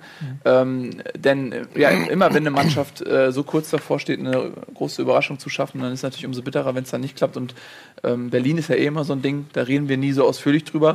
aber, aber es stimmt schon lange nicht mehr. Das Stimmt ist noch Season 1 Bon Ja, Bundesliga. aber es hängt einem so ein bisschen nach. Es hängt ein ne? bisschen nach, aber man kann Ja. vielleicht sagen, dass es auf jeden Fall sehr hart war für die Hertha-Spieler. In den Interviews nach dem Spiel äh, haben sie auch alle gesagt, das war im Prinzip die beste Leistung der Saison von ihnen. Ähm, waren eigentlich sehr, alle sehr stolz auf diese Leistung. Und das große Problem ist, dass sie mit dieser Wut gegen die Eintracht spielen, die keine Innenverteidigung hat. ähm, das heißt, ähm, ne, du wolltest ja wetten. Also mein Tipp fürs nächste Mal, sichere drei Punkte für die Ich gebe dir einfach mein ganzes Erspartes, ähm, 50 Euro. Ich wollte gerade sagen, da kann ich nichts mit anfangen. mich reich machen. Ja, wenn du es jedes Mal verdoppelst oder was, das ist doch äh, möglich. Gut, also, ähm, Nächstes Tobi, Spiel. du warst dran. Du bist wieder dran. Hui. Äh, dann würde ich sagen, sprechen wir doch mal über Mainz gegen, Mainz gegen Werder. Schon wieder ein wichtiger Bremer Sieg in Mainz, kriegt so ein bisschen Tradition inzwischen. Ja, ich erinnere mich los? da an den Skripnik-Sieg unter anderem. Warum guckst du denn so verkniffen auf einmal? Nee, weil, also, warum gucke ich so verknüpft? Ja, weil die Ergebnisse natürlich mir jetzt nicht gefallen. Also ich bin Ja. natürlich schon ein bisschen subjektiv. Ich bin dafür, dass Bremen die Klasse erhält, immer. Immer dafür, dass Bremen die Klasse erhält. Ähm, aber nicht auf Kosten des HSV. Ja, dann kann ich dich aber auch beruhigen, denn ehrlich gesagt traue ich den äh, Bremern immer noch nicht, äh, auch nach diesem Sieg. Ähm, das, äh, also da kamen irgendwie viele Dinge zusammen. Zum einen ähm, Standardsituationen, aber halt auch sechs von acht Torschüssen nach Standardsituationen nur kreiert. Das heißt, ähm, die berühmte das, was man ja immer als Argument für Werder ins Feld führt, wenn es darum geht, steigen sie ab, steigen sie nicht ab in dieser Saison, ist ja die Offensive. Ähm, das war in dem Spiel gegen Mainz nicht zu sehen. Dafür haben sie allerdings auch tatsächlich in der Defensive was geändert. Mit äh, Fritz und Delaney war das Zentrum mal dicht. Wobei ich mir gleichzeitig die Frage stelle, Mainz ohne Mali, also man hat richtig gesehen, dass Mali fehlt. In dem Spiel finde ich so zum ersten Mal hat man es richtig gesehen, weil die Zentrale war komplett abgemeldet. Gutes 23, Spiel gemacht, ne? ja, kann, kann man vielleicht auch noch nicht erwarten. Ähm, 23 Flanken hat Mainz geschlagen. Äh, das zeigt ja schon, dass über die Mitte nicht so viel ging. Denn freiwillig macht man das nicht, weil über die Mitte ist es immer ein bisschen gefährlicher. Haben sie auch dahin gelockt, einfach die Bremer. Also die Bremer haben ja keinen Ja. besonders großartigen Verteidigungsplan gemacht. Die haben einfach im äh, Spielaufbau Ramalho zugestellt auf Bälle und dann haben sie geguckt, dass sie die anderen auf Außen kriegen und das war es dann so. Ja, genau. Und trotzdem hatte Mainz äh, noch mehrere Riesenchancen. Und das ist nämlich genau der Punkt. Ähm, also obwohl Werder ganz eindeutig ein bisschen mehr versucht hat, die Defensive zu stärken und dafür Offensive ein bisschen zu opfern, war das nicht so deutlich, wie jetzt das Ergebnis war. Ich meine, dass die bis zum Ende hinten drin hängen würden, das ist jetzt auch nicht so die krasse Neuigkeit tatsächlich.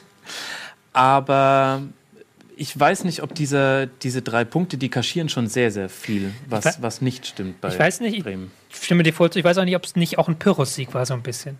Weil wir haben auch in den letzten Wochen immer gesagt, dass Bremen eigentlich relativ gute Leistung auch gehabt hat immer und auch relativ spielstark war. Mhm. Und jetzt hat man halt das einmal komplett gekehrt und gesagt, okay, wir brauchen jetzt die Ergebnisse, wir machen jetzt so eine defensiv stabile Konterspielweise, die aber eigentlich auch nicht so richtig funktioniert hat. Also außer dem Ergebnis bleibt da wenig Positives hängen. Das ist das, dass man sich vielleicht jetzt auch so eine falsche Gewissheit reinlocken lässt. Es kommen halt auch- jetzt super wichtige Spiele. Ich glaube, sie spielen zu Hause gegen Darmstadt, Mhm. Gegen Wolfsburg gegen. Wolfsburg, Mhm. ähm, gegen Leverkusen. Ich glaube, das sind so die drei Partien. Wolfsburg, ähm, werden wir ja auch noch drüber reden, rutscht da, au- also er Mhm. klebt da unten jetzt so, schon so richtig dran.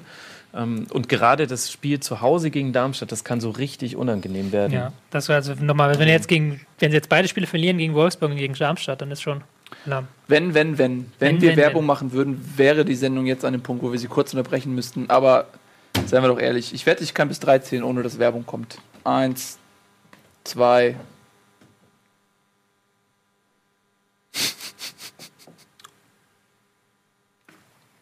Kannst, kannst die drei aussprechen. Ne, mach ich nicht. Gucken wir, gucken wir mal, wer stärker ist, die Regie oder ich. Wer wird jetzt entlassen? Ähm, ah, ich würde gerne Nils entlassen. Äh, die Vermutung ist, dass die gesamte Regie gefeuert wird. Ist überhaupt jemand in der Regie ich. da? Ich habe auch. Ach, man hat Probleme. Entschuldigung. Mit euch. Gut, dann machen wir einfach weiter. Gut, zurück zur Eintracht. Also, Apropos Probleme. wir haben überhaupt über, gar nicht über den Stinkefinger von Ancelotti geredet. Ja, Ja, hat den einer man, von uns auch nicht über jeden Scheiß reden. Das kann ein Nachspiel haben. Es kann sein, dass der gesperrt wird. Ja, und ganz ehrlich, der Dummkopf, wenn der den anspuckt, da würde ich ihm fünf Wer hat den Mittelfinger zeigen. angeschossen? Habe ich nicht mitgekriegt. Ja, warum hat er den Mittelfinger er du? angespuckt hat? Wer? Der Typ, der den Mittelfinger abgekriegt hat. Ja, wer? Was Das ich weiß wieder heißt. nicht. Das weiß man Irgendein ja nicht. Fan oder was? Ja. Nein. Was? Ein Spieler? Hat sich Weil- nur als Pal vorgestellt. Keiner weiß, wer das war. Also, das war doch, äh, so hab ich's so viele mitbekommen, war, Pals. doch, war doch ein Typ, der ihn angespuckt hat. Das hat er gesagt, allerdings habe ich dazu keine Aufnahme Aber er war das Frank Nee, es- Neikert. man hat es auch nicht gesehen, deswegen. Und Ja, okay. er meinte, die Fans sind ja auch im Olympiastadion. Also es ist ja so ein enges Stadion, wo man so nah am Spielfeldrand ist. Da kann man sich wirklich vorstellen, dass es vielleicht auch aus Ach, Versehen Mann, ach passiert komm, ist. ey, Fußball sind Emotionen und dann passiert mal was und dann kacken alle wieder rum. Ist doch jetzt, das passiert, im- wie oft hast du mir den Mittelfinger gezeigt? Nee, jetzt habe ich keinen Bock mehr. Nee, wir machen keine Werbung mehr. Fuck wir machen you. das jetzt nicht mehr. So, vorbei. Wir machen einfach direkt Wir machen weiter. eure eigene Werbung da oben. Uns Ah, nee, ist das warte, das ist schlecht für unsere Firma, wenn wir keine Werbung machen. Mal ganz kurz Werbung. Oh ja. Ganz, lass doch ganz kurz Werbung. Ja,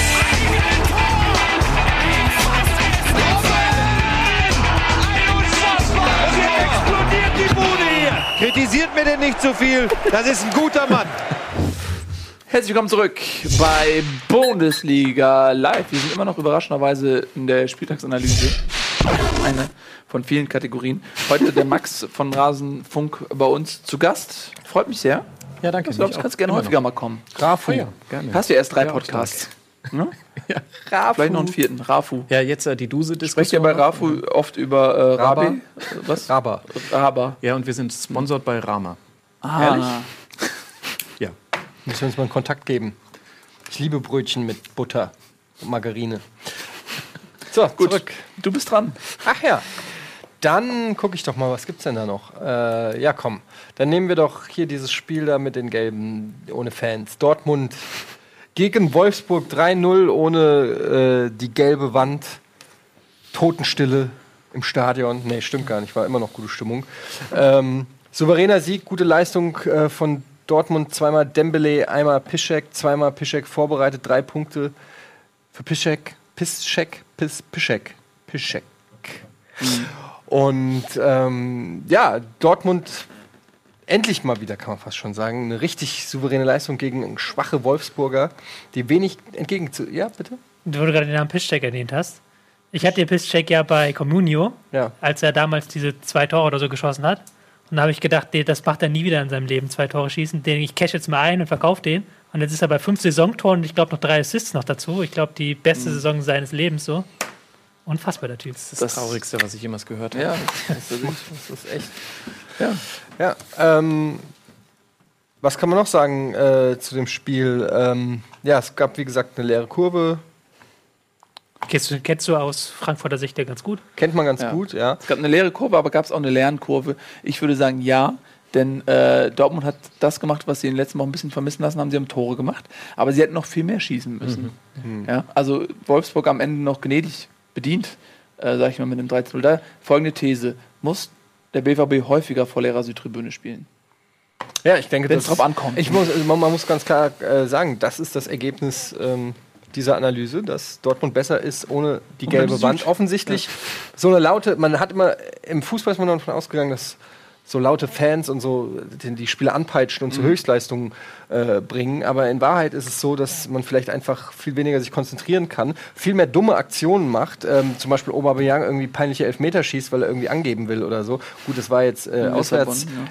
Ist aber vom Prinzip Vom- her er egal, weil er Kopf will die gelbe Wand er, er im hat Kopf. im Kopf hat er die Dortmund-Fans gehabt, die er beeindrucken will. Und wenn du einfach ähm, nicht ständig diesen Druck ausgesetzt bist von lauten Fans, kannst du vielleicht bessere Leistungen abrufen. Stellt euch mal vor, wenn wir vor Live-Publikum sitzen würden, ne, da würde Nils ein Karlauer nach dem anderen machen, keine sachliche Analyse mehr machen. Äh, zum Glück ist es heute anders. Stimmt.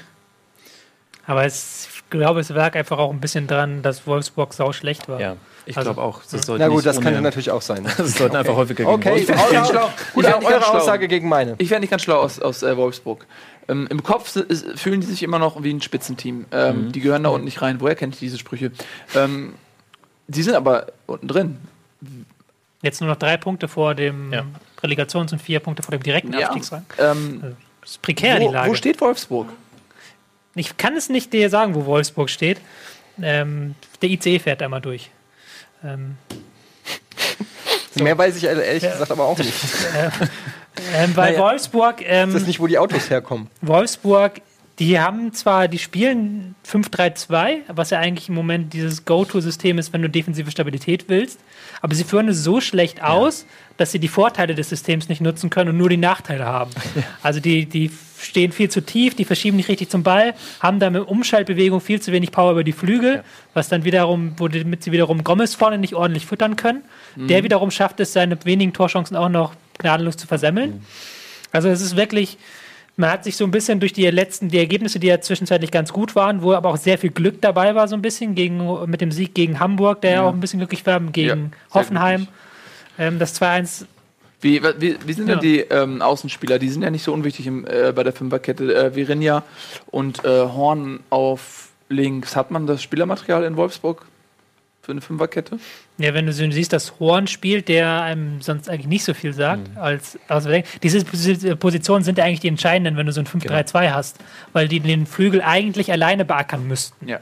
Und da rauf und runter rennen müssen wie blöde. Deswegen funktioniert es bei Schalke defensiv so geil, weil sie mit Schöpf und Kolasinac die beiden laufstärksten Spieler der Liga einfach mal beide im Team haben und die einfach den Flügel komplett dicht machen. Und da hast du halt Vierinha, der ganz interessant ist als Spielertyp, aber auch nicht die Spritzigkeit mitbringt und ein Horn, der halt auch so ein Durchschnittstyp einfach ist.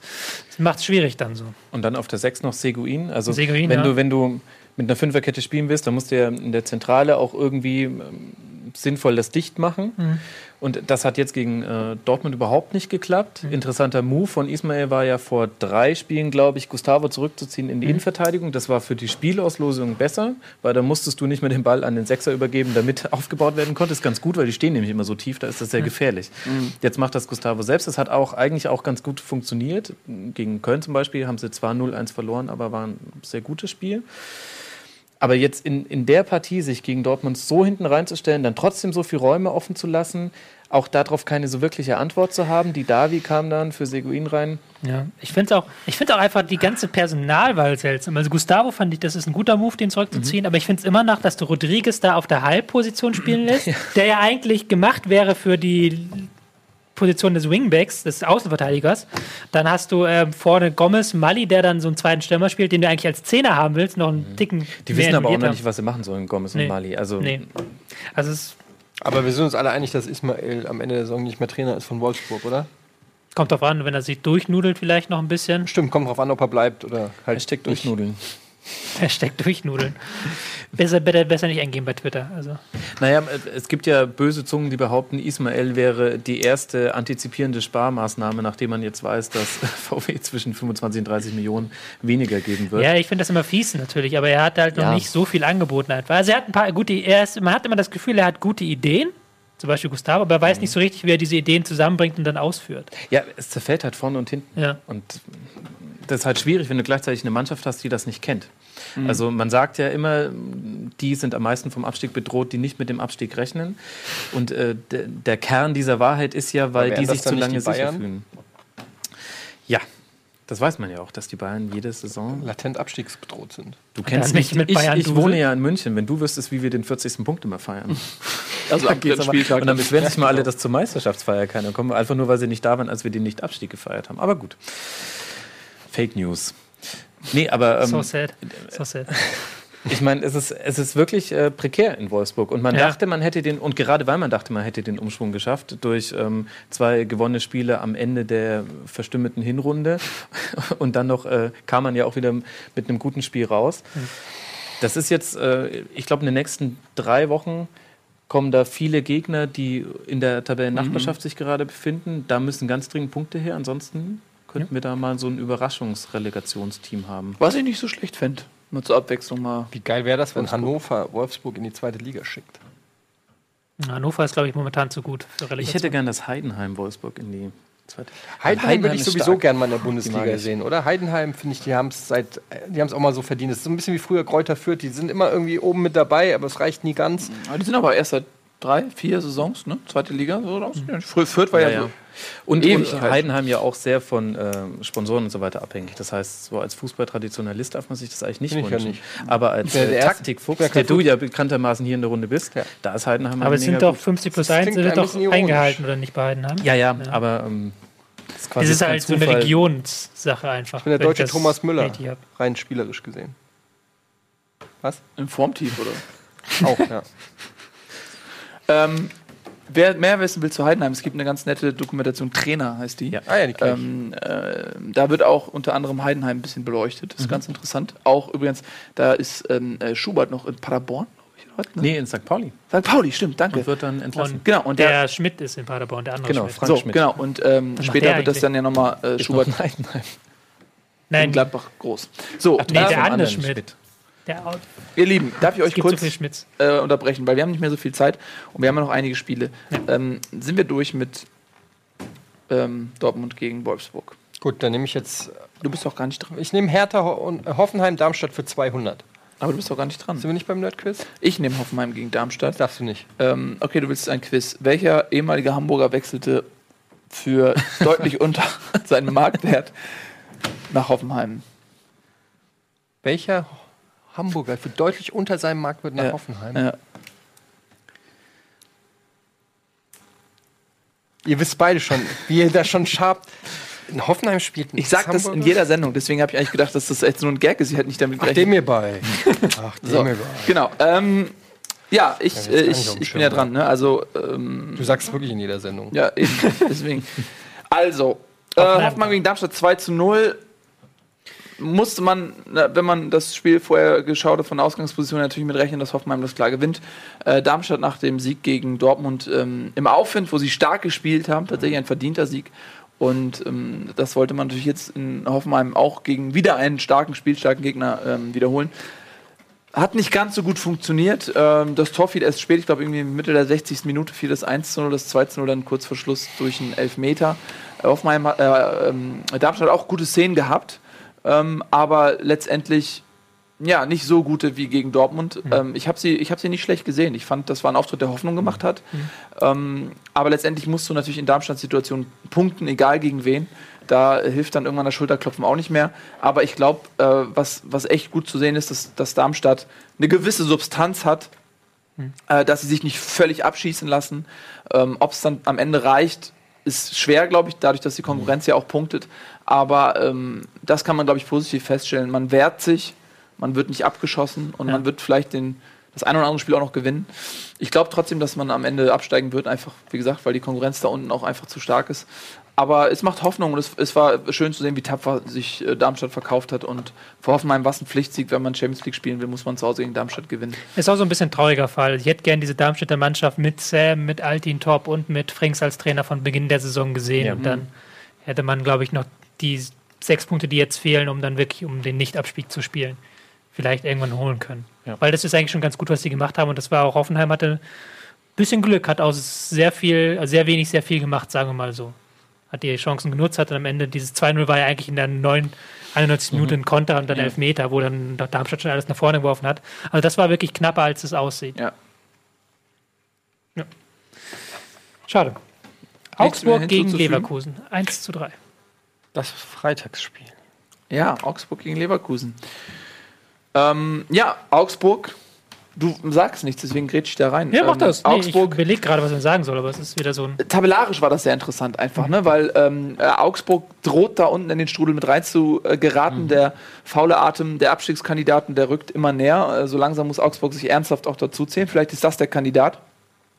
Äh, ich glaube, du hast es gerade gesagt, äh, wer noch nicht damit rechnet. Ne? Äh, letztes Jahr vielleicht war es so ein bisschen Stuttgart nach der Siegesserie, die auf einmal äh, abgestürzt waren. Und äh, dieses Jahr könnte es eventuell auch Augsburg sein, die noch mit reinrutschen. Man hat einen komfortablen Vorsprung. Äh, der schmilzt jetzt deutlich ein. Ich glaube, man hat jetzt 24, ne? Und ähm, oder sind es sogar noch 24 22? hat Augsburg. 24. 24 hat Augsburg und das sind nur noch fünf Punkte bis auf den Relegationsplatz. Also das äh, ist, ist weniger, als, als es jetzt vielleicht erstmal klingt. Ähm, Leverkusen findet so ein bisschen in die Erfolgsspur zurück. Das war, finde ich, ein souveränes Tor. Äh, Bellarabi mit dem 50.000. Ob es jetzt wirklich das 50.000. war oder nicht, weiß man nicht, aber es hat irgendwie so ein, so ein Hauptsache Wieso es ist vorbei. nicht? naja, weil, weil so über 50 Jahre Bundesliga, da Es geht ist auch mal ein Tor unter. Es ist auch irgendwie seltsam gerechnet. Aber Moment, 1 angefangen hat. Bellarabi Nee, hat schon weil- 50.000 Tore Weil geschossen. ja, da zählen auch die von den Spielen, die wiederholt wurden, zählen beispielsweise nicht rein. Tobi hat mein, Okay. Also es war nicht das Immer. 50.000. Tor, es war eigentlich das 50.000. Tor, was nach an der Endtabelle zählt. So. Ah, okay.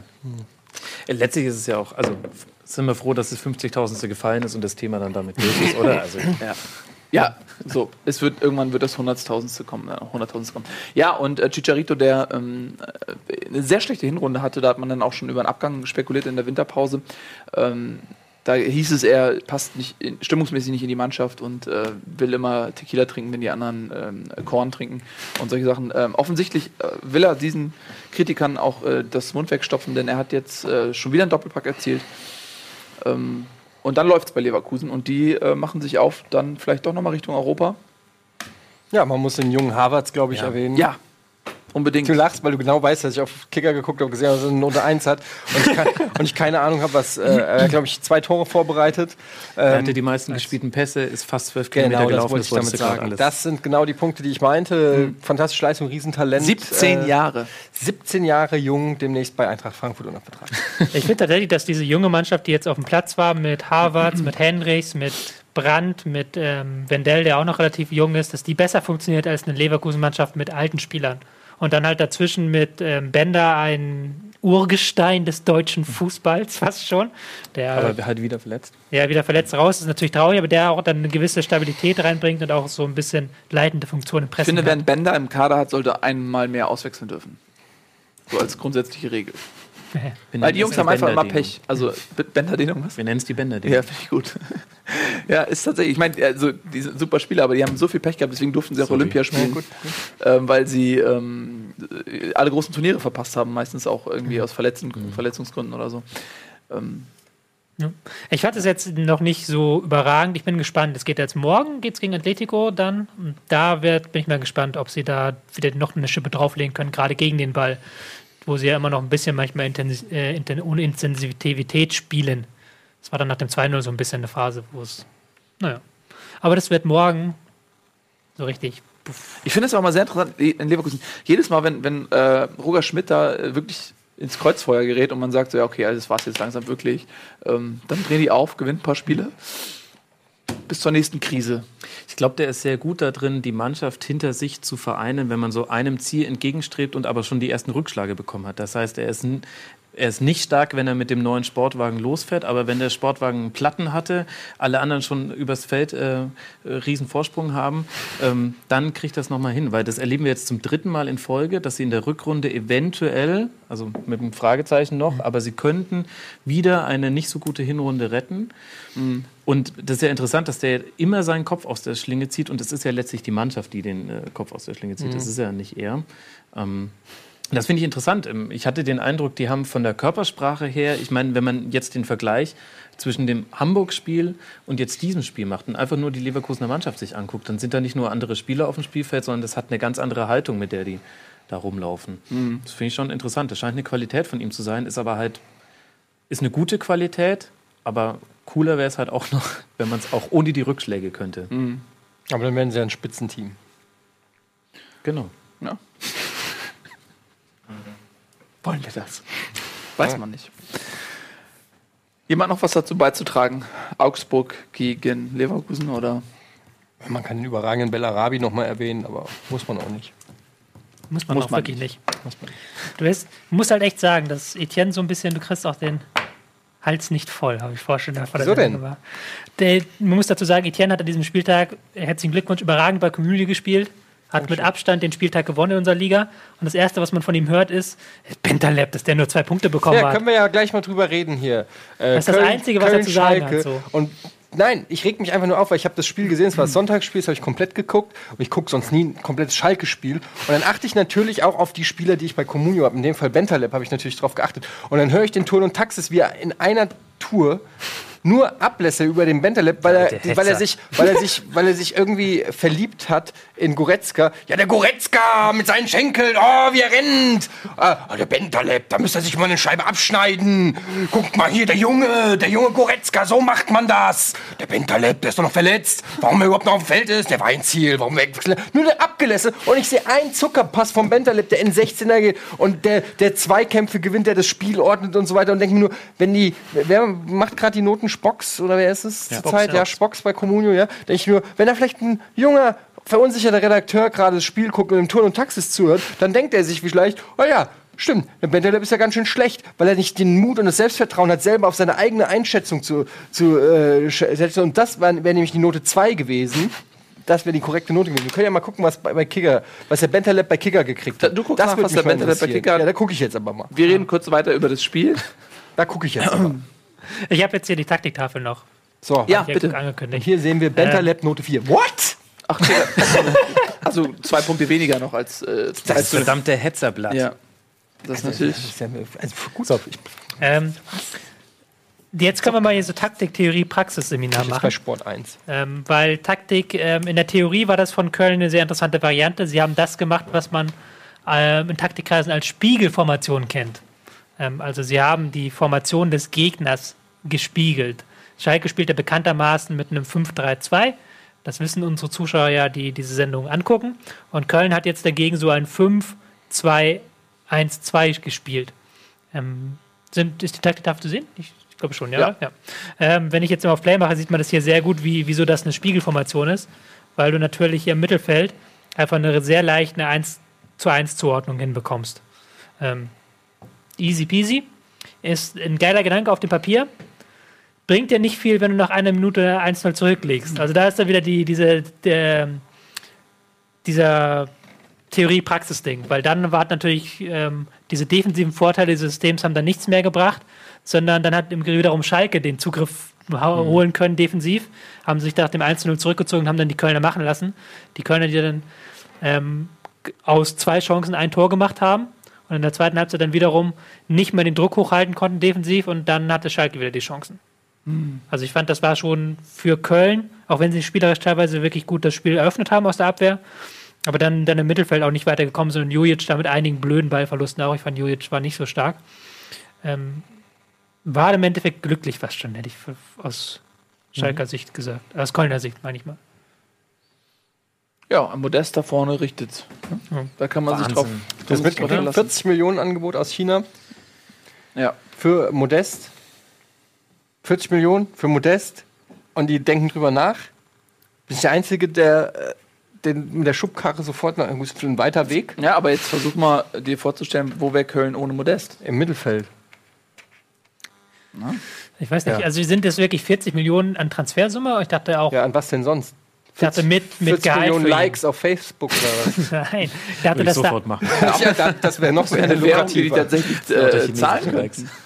Einfach. Das ist der Traum. Ja, aber äh, 40 Millionen ich dachte, dass das alles mit einbeschließt, so ein 40 Millionen Paket, das Wir er sind 10 uns alle Millionen. einig, dass das ein super Spieler ist, der den viele Punkte gesichert hat oder so, aber für 40 Millionen. Das Ding ist- 40! das ist aber sofort so, nicht? Das Was? ist jetzt nicht für später, das ist für sofort. Das weiß ich nicht. Ich- ob Weil das jetzt China, für China darf ja noch oder- verkauft werden und China ist ja noch Ist mir offener egal. Transfermarkt. Für 40 Millionen äh, für einen Verein, gucken. Das ist da, sofort also, kaufen. sorry. Das ist, das, ist, das ist sofort kaufen hier, nicht? Vielleicht wollte aber auch. Anthony Modeste gar nicht und der Verein sagt jetzt, wir wollten auch nicht, ähm, um besser dazustehen. Vielleicht hat man auch gesagt, bitte Anthony, bitte geh. Und Anthony hat gesagt, nee. Das muss man man da wirklich mal dazu sagen. Natürlich ist Geld eine wichtige Sache auch für Fußballer, aber äh, wenn du nach China gehst, ist ein Eingeständnis, dass deine Karriere vorbei ist. Ja. So. Das ist genau der Punkt. Das ist ja der Punkt immer, da wird immer so viel über Geld geredet und natürlich zahlen Barca und Real sowas viel Geld, aber die Spieler wollen da auch hin, weil das ihr Kindheitstraum ist. So. Ja. Vor allem als Modest denkst du dir ja auch, wenn ich jetzt für 40 rübergehen könnte, dann kann ich jetzt auch noch darauf spekulieren, dass ich in vier, fünf Jahren mit meinem letzten Vertrag, dass ich den vergolde. Ja. Das muss er jetzt noch Und dann kannst du vielleicht in aus- der Ich hab-. Vielleicht kann auch er auch spekulieren, dass im Sommer dann vielleicht ein anderer aus Europa kommt, Natürlich, der ja, das halte ich für sehr, sehr wahrscheinlich. Ich habe jetzt aus Sicht des Vereins argumentiert, wie Modest jetzt dazu steht, war mir in dem Fall egal.